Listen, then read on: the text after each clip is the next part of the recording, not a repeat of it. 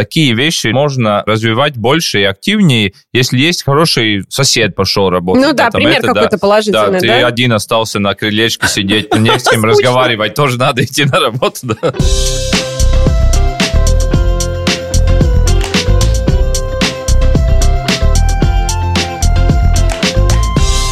Всем привет! Меня зовут Ольга Петрова, и вы слушаете мой подкаст «Отчаянный оптимист». Как выжить в мире, где все очень дорого. Герои делятся опытом, а эксперты – полезными советами. Присоединяйтесь.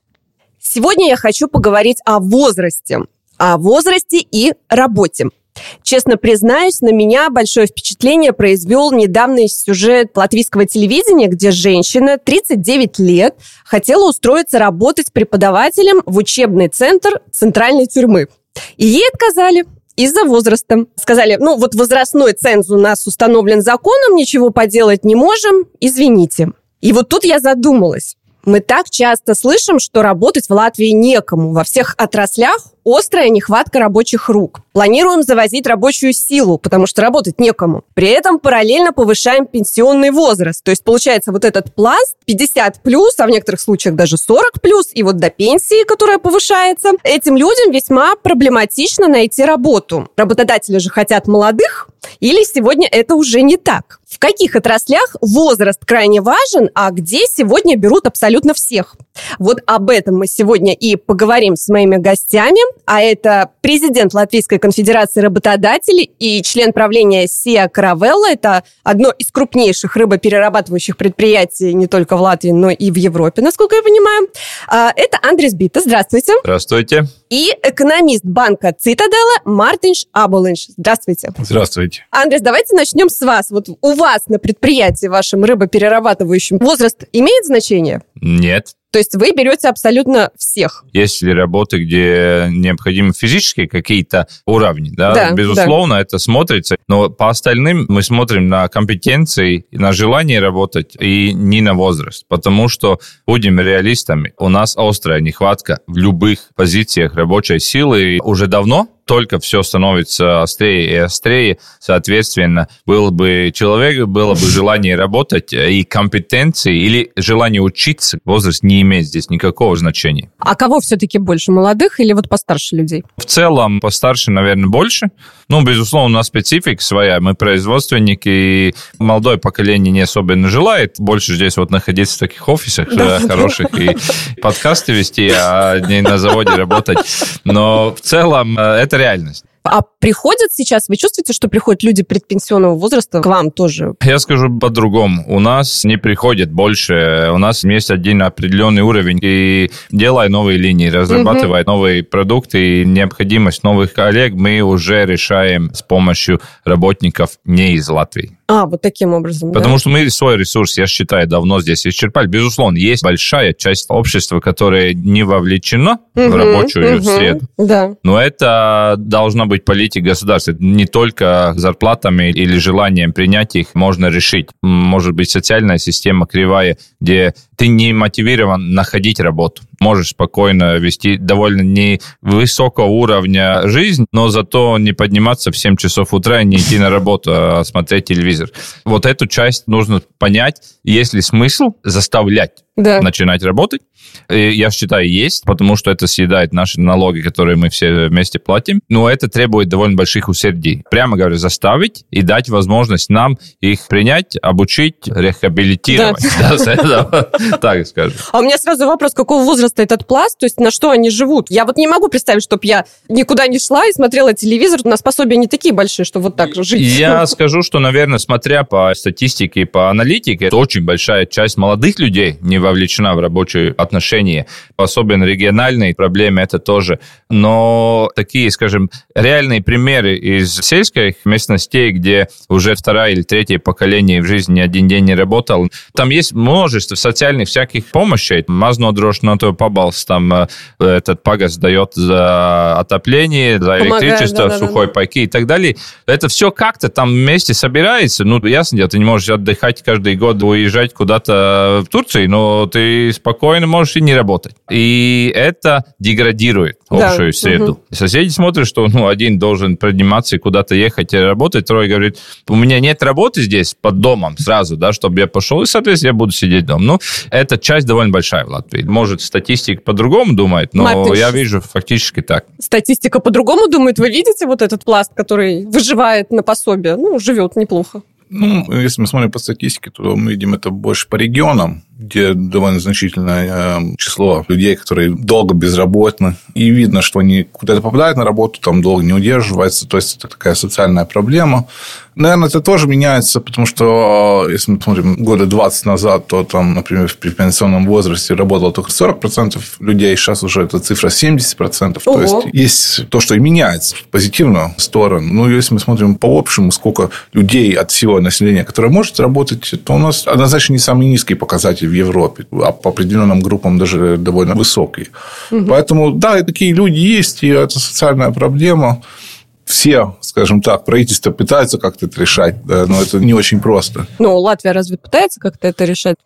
Ну, какие-то программы у нас есть, но чтобы вот так мы целенаправленно, трудно сказать. Сейчас поднимается вопрос по привлечению людей извне Латвии. Хотя у нас есть Да, свои. да, в то же время у нас э, только зарегистрированных безработников 50 тысяч. То есть, это люди пришли и зарегистрировались, что они угу. ищут работу. Конечно, из тех, наверное, 20-25 тысяч таких, которые просто меняют работу, ну, там, ушел с одной работы, а пока ищешь, или ты уже нашел, но какое-то время хочешь отдохнуть. То есть, ну, такая безработица, которая нормальная, она всегда будет, ее исчерпать невозможно и не надо. Но однозначно есть люди, которые долго не работают. Но, опять же, у нас экономика развивается в отдельных городах хорошо. Рига, это Лепа, Валмер. А в тех местах безработица уже так низкая. А там, где уровень безработицы повыше, это в основном Лагали, это угу. определенный регион Курзам, это угу. Земгала. И там, да, если, наверное, у человека нет рабочего места прямо у дома, нужно куда-то двигаться, куда-то поехать. Может, не всегда возможно, может, не всегда, не хочется. Всегда хочется. Да. Мы видим, что это какой-то социальный феномен этого есть. Но это, например, мы смотрим, люди, которые не платят алименты за своих детей. У нас 10% всех детей Латвии не платят алименты. 10%, в которых родители развелись, 10% угу. от всех. 40 тысяч 40 людей, людей не, не платят. Дом накопился полмиллиарда. И эти люди, ну, некоторые, наверное, не работают. Некоторые, может, работают в теневой экономике. Это огромное количество, 40 тысяч, которые, в принципе, уже нормально в нашей экономике не функционируют. Потому что если они работают, они не могут получать официальные зарплаты, потому что нам сразу ну, да, них, понятно, с них да. все забирают. А вот вопрос. На заводе, как выяснилось, возраст не имеет значения. Вот мне всегда интересовало в банках, вот лично мой опыт, да, я всегда, когда прихожу, там в основном молодые сотрудники сидят, молодые менеджеры, которые обслуживают. В банках как-то больше к молодым тяготеют? У нас вообще в экономике, если мы смотрим отрасли, есть, э, скажем так, старые э, профессии. Ну, не будем называть. Ну, у нас это очень нас сильно отличает от, например, той же Скандинавии. У нас есть отрасли, где в основном поколение постарше работает, сфера образования, здравоохранения, промышленность. А есть сферы, которые помоложе. И э, финансовая сфера одна из них. Я с этим сам не сталкивался, но я сам еще считаю себя молодым, ну, все это возраст, который мне считается молодым, все время поднимается с каждым годом. Э, но я думаю, тут вопрос навыков, потому что в банках, во-первых, нужно какое-то образование в сфере финансов, потом языки, английский, навыки компьютеров, IT-специалистов много ищут. И у нас, если мы смотрим по рабочим, то все-таки уровень образования сильно отличается от людей, которых сейчас примерно 30 лет, от тех, у кого уже 60. И я сам не сталкивался, не видел на практике, что кого-то не берут, потому что он постарше, потому что у нас есть коллеги разного возраста. Но, наверное, тут вопрос навыков. Но в то же время, вот когда я заявляла тему и задавалась таким вопросом, что работодатели хотят молодых, вы так оба скептически посмотрели. Чувствуете, что это меняется? Что работодатели уже так сильно не отсеивают людей предпенсионного возраста, а уже больше, ну да, окей, приходи, мы тебя возьмем. Вот это чувствуется? Ну, безусловно, эта ситуация создает дефицит, потому что не с кем работать. Ты начинаешь смотреть на те, может быть, части населения, которые первоначально не был, что ты хотел видеть у себя как коллегу. Но я думаю, эта ситуация будет дальше развиваться. И пенсионный возраст будет, хотим, не хотим, это подниматься. И старшие люди будут вовлечены в рабочую сферу. И это не только потому, что социальная система или наша демографическая ситуация, которая создает налоги, массу и так далее, но то, что человечество, особенно в западных странах, где мы тоже относимся, начинает жить дольше, и продуктивная долгота жизни тоже увеличивается. Соответственно, что 50 лет назад, наверное, около 60 уже ты еле двигался, то сейчас ты довольно способна еще работать, учиться даже что-то новое и влиться в трудовой рынок. В коллектив, да, да. И да. Я думаю, это будет развиваться довольно быстро. Ну вот да. И дойдем до того, что пенсии не будет. Все будут работать до конца. Кстати, да. Об этом уже многие смеются на кухне, скажем так, а доживем ли? Сначала было доживем ли мы до пенсии, а потом уже, а будет ли вообще пенсия? То есть будем вечно работать. Ну вот, кстати, да, про обучение. Как раз недавно разговаривала со знакомой, она попала в больницу, и ее, скажем так, обслуживала медсестра, женщине где-то лет 60, и она переобучилась. Было видно, что она недавно работает, и она не могла в вену нормально попасть. И моя знакомая, она немножко была в шоке в таком. Она не хотела, чтобы ее обслуживал такой человек. То есть, с одной стороны, она как бы понимает, что да, нужно давать возможности этим людям трудоустраиваться, но вот когда касается особенно таких сфер, как здравоохранение, наверное, как-то вот у людей такое не надо насколько легко сегодня переобучиться, поменять профессию вообще? Вот я имею в виду людей 40 плюс и старше. Я скажу так, что не трудно, если есть желание, Потому что мы, как работодатели, мы понимаем, что если есть человек, который готов обучаться, и не то, что тебя заставляет НВО э, идти на обучение куда-то, но ты сам хочешь, что мы все сделаем и инвестируем эти деньги и время, чтобы тебя обучить, потому что нам ты нужен, да, как коллега. Соответственно, это вопрос трудно или легко, это зависит от каждого отдельно, индивидуально. Но вы чувствуете, как конфедерация работодателей, что люди предпенсионного возраста, они активно идут, получают новые профессии, пытаются нет, встроиться пока нет, в этот пока рынок? нет. Все больше и больше эта часть возраста вовлечена, но я думаю, это со временем временем. И такие вещи можно развивать больше и активнее, если есть хороший сосед пошел работать. Ну да, там пример какой-то да, положительный, да? ты да? один остался на крылечке сидеть, не с кем разговаривать, тоже надо идти на работу, да.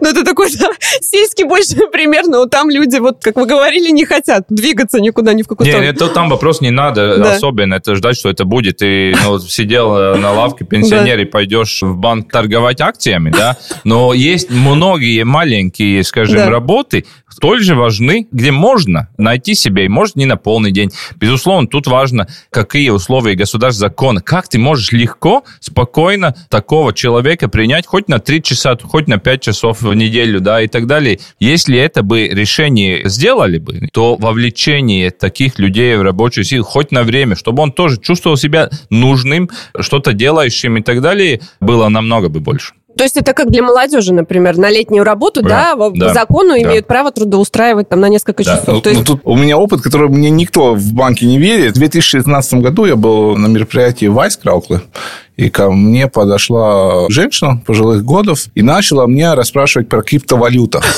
И что это какая-то будущее? Это 2016 год. Это, в принципе, еще никто не знал. И это у меня как-то такое впечатление оставило, что можно про такие...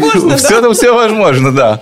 Конечно, ну, тут еще нам, как обществу, проходить путь, потому что мы не привыкли к тому, что мы меняем профессии, мы все-таки хочем... Мы начали в какой-то профессии, там мы работаем, один раз выучились, и мы будем от этого уходить, и те, кто это поймут раньше, смогут воспользоваться этими возможностями, для них это будет лучше. Конечно, мы можем тут привозить дополнительно людей извне, но все-таки нам в основном нужно будет работать тем, которые, да, те, которые мы уже тут есть, и поскольку население стареет, просто чтобы в обществе появлялись какие-то новые возможности, чтобы мы там экспорт развивали, что-то такое. Это нужно в обществе новых знаний. Если у тебя нет молодежи, которая это пополняет через образование, то это нужно делать тем, которые уже работают. Учиться в той или иной мере, наверное, нужно будет всем и, в принципе, всю жизнь. Но это не говорит, что тебе нужно профессию там каждые вот, кстати, 5 же, лет да, менять. Есть, а, но менять. если ты даже работаешь в одной рабочей месте, я думаю, Андрей сможет сказать по своему предприятию, как поменялась Caravelle там за 10-15 лет, какие знания нужны были тогда и сейчас,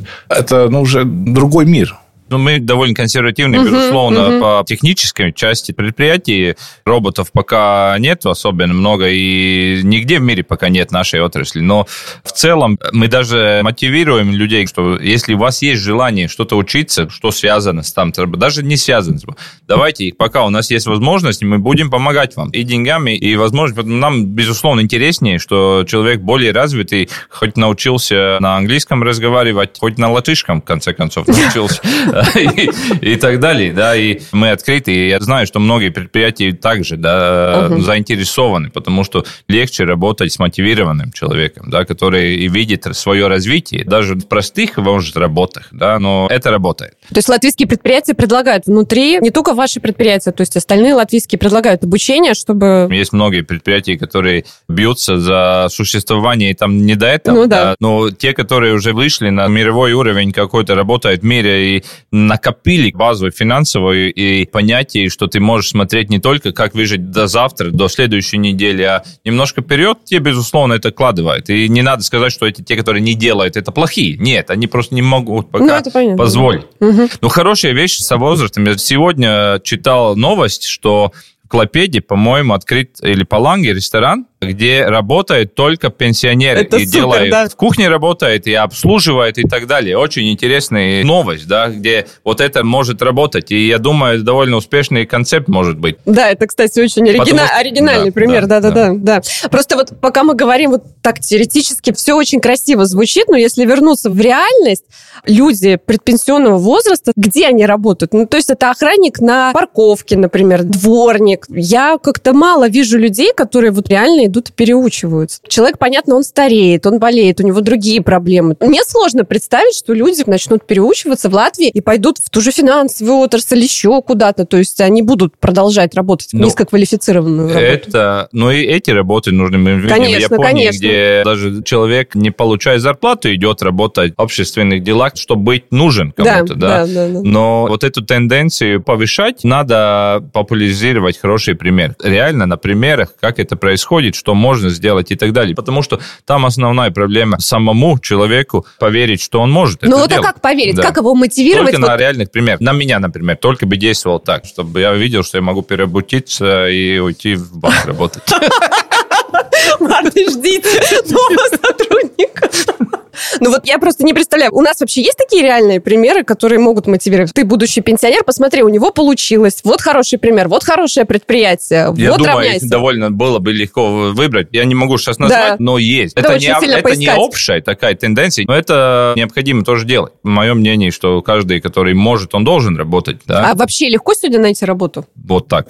На ладно? один, да. В ну, любой безусловно, что ты хочешь, какие твои требования. Да, но если мы берем название «найти работу», работа найдет быстрее тебя, чем ты ее найдешь. И даже находят те, к сожалению, э, рабочая система или климат такой, что находят работу такие, которые не особенно хотят работать, да, или хотят понедельник, хочу, прихожу, хочу, не прихожу. Отсутствие конкуренции создает искривление этой системы. То есть берут всех, вынуждены брать всех, да? Мартин, вы что-то хотите сказать? НВА, которые предлагают всякого вида курсы, там есть хорошие примеры, где люди ходят, особенно каких-то технических навыков, вождение, права на экскаваторе, там все это возможно.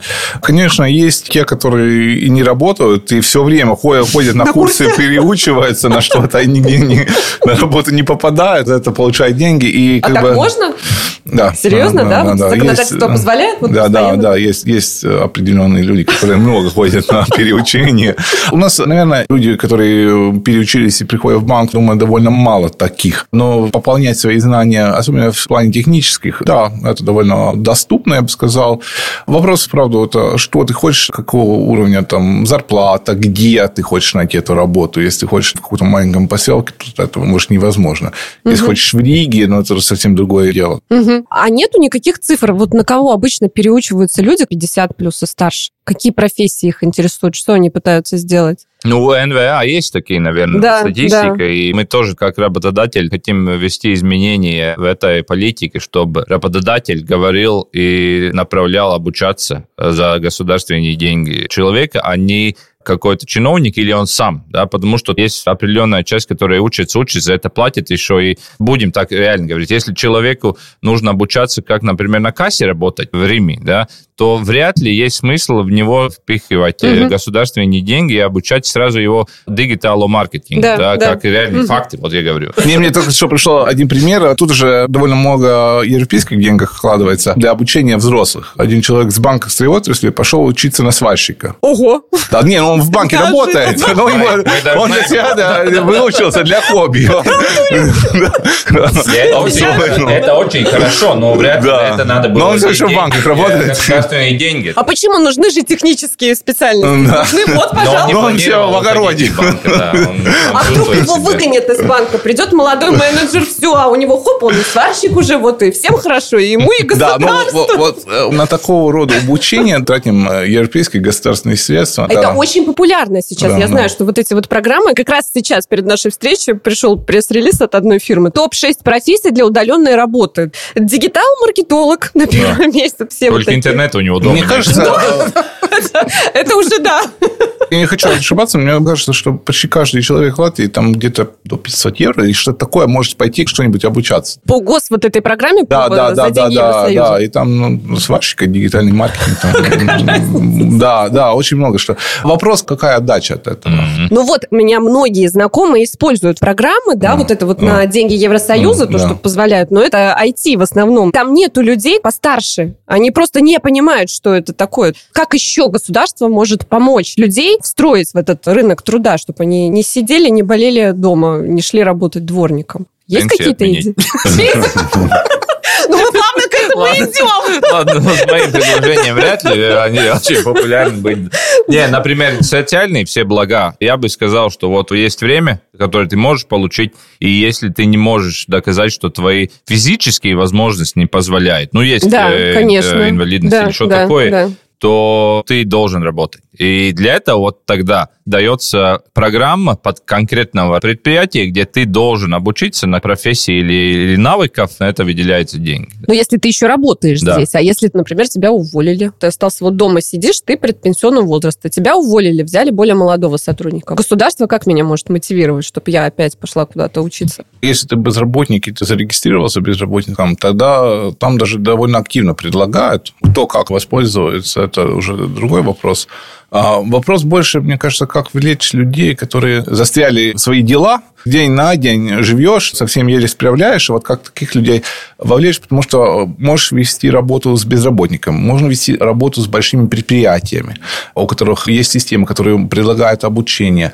А у нас одна треть людей работает в маленьких предприятиях, которые еле справляются в основном с тем, что они делают.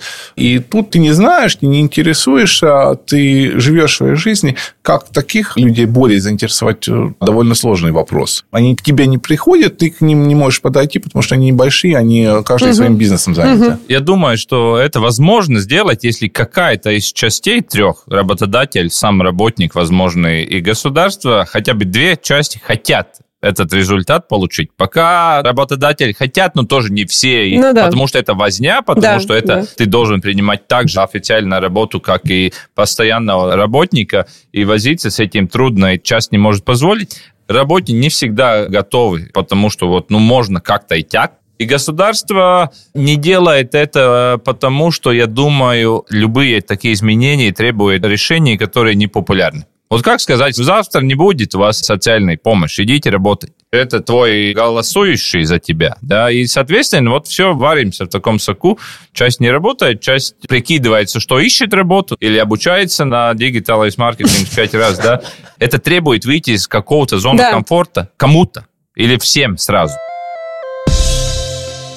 Как вы считаете, вообще рабочую силу нужно завозить? Она нам нужна, понятно, рабочая сила нужна, но нужно ли ее завозить? И какую? Безусловно, первоначально должны быть вовлечены все, которые могут работать здесь. Но это, как я говорил, долго. И чем дальше начнем, тем еще Сложнее больше будет. будет да. И второе, что завозить нужно, это уже происходит происходит все больше и больше. Это реальность, которая будет. Вопрос, угу. как мы с этой реальностью будем жить или мы это все сделаем официально, и эти люди будут официально платить здесь налоги, проработали определенное время, уехали домой и так далее, или они все равно здесь будут нелегально, полулегально, через Польшу или как? Потому что экономика довольно живой организм. Если дефицит есть, он будет восполняться. И очень хороший пример Чехии и Словакии, где В обоих экономика развита довольно хорошо, в обоих примерно одинаковая процентуальная часть работников из третьих стран, только в одной это все официально, в другом они все равно есть, но они, как приезжает иммиграционная инспекция, они все в лесу да, от завода. Мы, безусловно, хотим, как местные, ну, лучше бы не приезжали, роботы за нас работали, мы бы сидели дома и телевизор смотрели. Но так не будет, да. Ну, это понятно. И я лучше понимаю. хотел бы видеть, что мой сосед занимается более продуктивной работой, которая требует навыки, идет по карьерной лестнице, а кто-то простые вещи тоже должен заниматься. Все не профессии может... нужны, да, как да. говорится, да. И это будет. А в Латвии, вот вы привели пример двух стран, где это нелегально, легально. У нас это пока большая часть вот этих приезжих, они нелегально устроены? Я, я скажу, что наиболее, если по количеству, полулегальным, не, легальным, но не до Латвии совсем. хорошим. В Польше завезены, платят налоги в Польше, но в Латвии работает. Это а, строительство, общепит? Это везде. Но у меня на заводе такие же есть. Это из-за того, что закон позволяет, но он очень трудный, долгий. В Польше это можно сделать за три дня, здесь за три месяца. Соответственно, основная масса, наверное, такая. Остальное легально, нелегалов очень мало. У нас довольно маленькая страна, там все видно. Я думаю, что нелегалов почти нет. Да, у нас есть большое количество студентов, которые тут работают, беженцы из Украины. Угу. Там уже порядка 30 тысяч в месяц получается. И я согласен с Андресом, что это будет. Потому что если мы смотрим на демографию, сколько мы тут не нарожали э, детей, у нас число рабочих способных будет снижаться в ближайшие 25-30 лет. И поэтому в экономике это будет востребовано, спрос на это будет.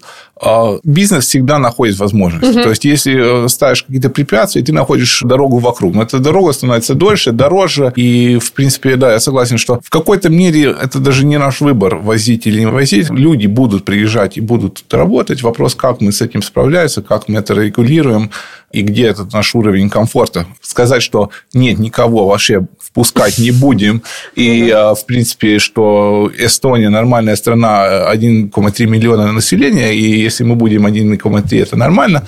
Это тоже как бы возможно, но при открытых границах, при открытой экономике, ну, это так не будет. Бизнес будет искать свои возможности, спрос будет, и уезжает человек в Польшу, приезжает сюда, и ты уже с этим ничего не можешь делать, и только налоги уходят туда, а не сюда. А вот в Эстонии, вы сказали про Эстонию, она же более привлекательна по зарплатам, да? Если человек будет выбирать приехать в Латвию или в Эстонию, он же, скорее всего, туда поедет? Ну, в Эстонии уже какое-то время, даже лет 7-8, допустим, позитивный миграционный баланс. То есть, Это что, значит? что больше людей приезжает в Эстонию, чем уезжает с Эстонии. Конечно, mm-hmm. есть кто-то, кто возвращается, то есть те люди, которые до этого уехали. Это, конечно, тоже у нас, как всегда, возможность, но в Эстонию тоже приезжают уже люди из третьих стран. Да, там зарплаты примерно там, 20% выше, чем mm-hmm. у нас. 20% это означает 2-3 года. То есть mm-hmm. у нас через 2-3 года будут такие зарплаты, как в Эстонии сегодня. Это само по себе не ограничение как мы Да, просто для кого-то эти 2-3 года, учитывая возраст, они очень да. важны могут быть, я в этом плане. Скажите, а вообще в Европе с возрастом и поиском работы как обстоят дела? Там легко принимают людей предпенсионного возраста, им легко устроиться на работу, или они там все молятся, вот я выйду наконец на пенсию и поеду путешествовать, и все, какая работа? Как там с этим рынком труда, вот людей, которые постарше? Ну, мне кажется, вообще Европа стареет, и поэтому это не настолько острый вопрос. И, в принципе, почему у нас эта ситуация скажем так, худше была. Потому что, когда обрушился Советский Союз, у нас были отрасли, которые создавались из нуля. И мы видим, что, например, в Швеции, когда я сравниваю, то в сфере финансов, в сфере IT у нас в основном работают, ну, с точки зрения себя, молодые, то есть до 40 лет э, люди. Но в Скандинавии, если мы смотрим, там такой баланс между поколением, все отрасли более-менее похожи. Там есть рестораны, гостиницы, да, там молодые в основном работают, торговля. Но уже в других отраслях нет такого. У нас это в основном потому, что некоторые отрасли создавались от нуля. Там начали работать молодые люди, у которых были навыки, и потом они принимали у себя тех, которые помоложе их, и, в принципе, так это пошло. Но этот вопрос, он будет меняться с тем, как мы, как население... Стареем? Стареем, ну, мудреем. Я думаю, да, это будет меняться. Ну, поэтому в Европе таких проблем просто не было. Скажите, а вообще чувствуется, вот если мы вернемся в Латвию, по предприятиям, что, скажем, какие-то предприятия, какие-то отрасли молодым платят больше, тем, кто постарше, платят меньше? Наблюдается такая дискриминация? Или, в принципе, у нас главное навыки? Я не думаю, что так. Э, скажу, что это связано с компетенцией, что ты можешь делать. Но молодые, они все-таки более конкурентоспособны. Не, ну, э, более адаптивны, да? Да. И это вопрос самому себе понять или поверить, что ты можешь научиться и в 40, и 50, и в 60 что-то новое. Очень сложно поверить, когда ты вот живешь в достаточно сложных условиях в Латвии, где все дорожает, и ты сводишь концы с концами, поверить в себя. Ну, если мы смотрим по статистике, то средняя зарплата людям, которые от 30 до 40, значительно выше средней зарплаты людям, которые от 50 до 60. В основном это, я бы сказал, из-за того, что люди работают в разных местах. Отрасль связана с уровнем навыков. Но, конечно, мы понимаем, что молодые у нас более конкурентоспособны хотя бы из-за того, что они знают английский и способны уехать. У них возможности просить для себя зарплату повыше больше, чем у тех, которые никуда не уедут, никуда не денутся. Вообще, в каком возрасте нужно задумываться о том, что скоро предпенсионный возраст? То есть банки говорят, что нужно чуть ли не с 30 лет уже об этом думать. 25. Да? В 20 уже поздно.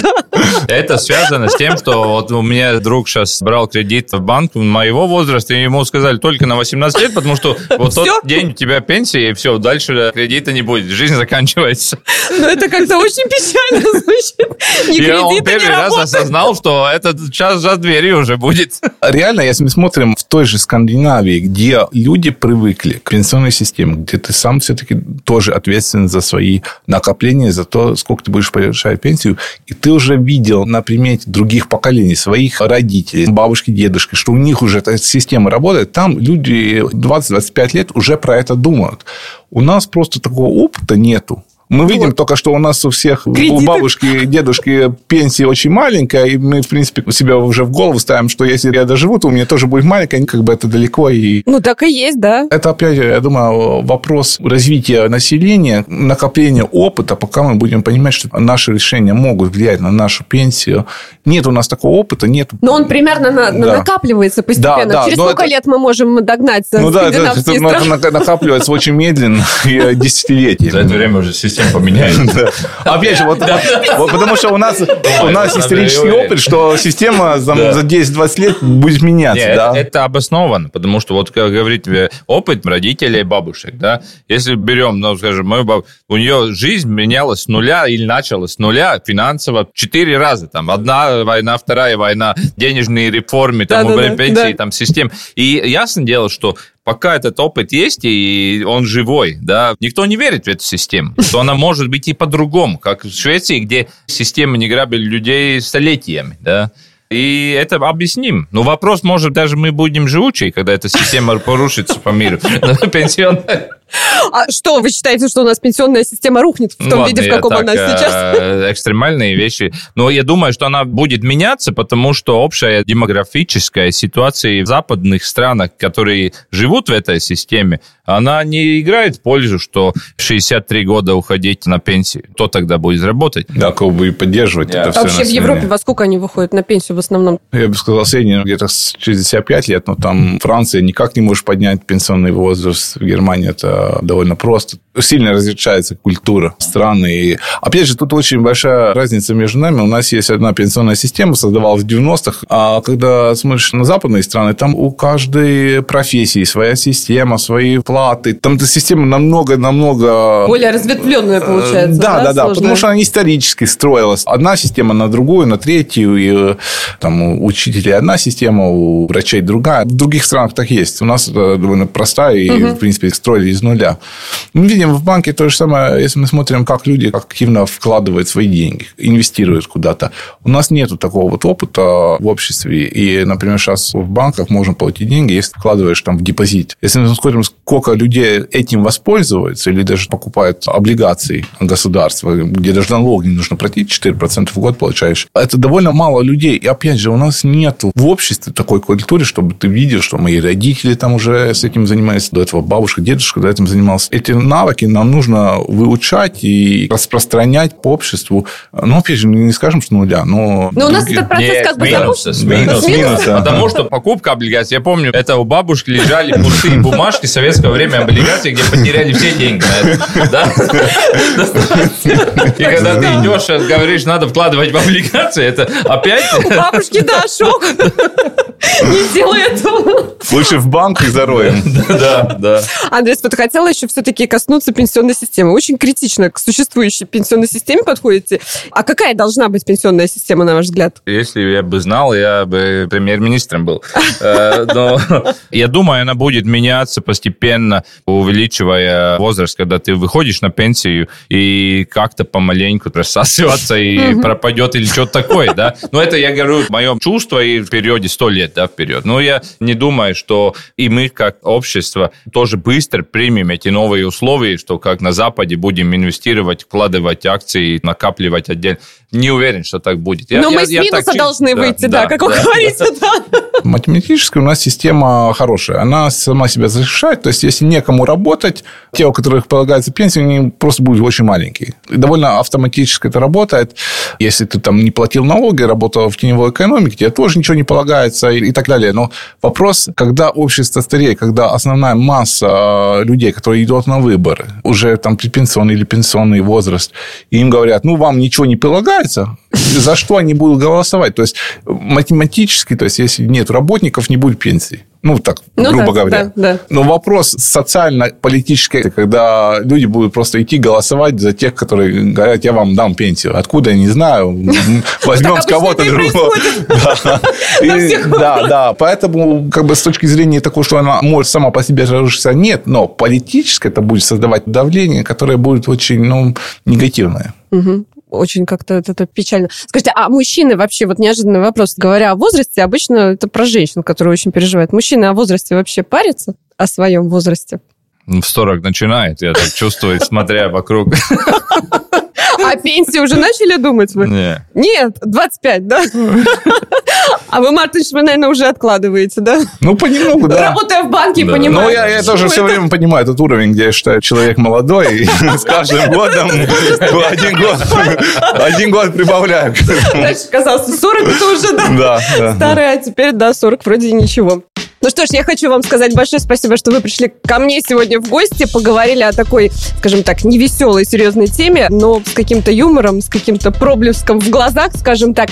А я напоминаю, что все выпуски «Оптимиста» можно послушать не только на портале Delphi, но также в Spotify, Apple подкасты на YouTube, так что подписывайтесь, реагируйте, ставьте лайки. А над этим возрастным выпуском для вас трудились звукооператор Эмил Сестулис, режиссер монтажа Эльдар Фатахов, техническая поддержка Ксения Чевера, помощь в подготовке Кристина Худенко и я, ведущая подкаста Ольга Петрова. Всем пока!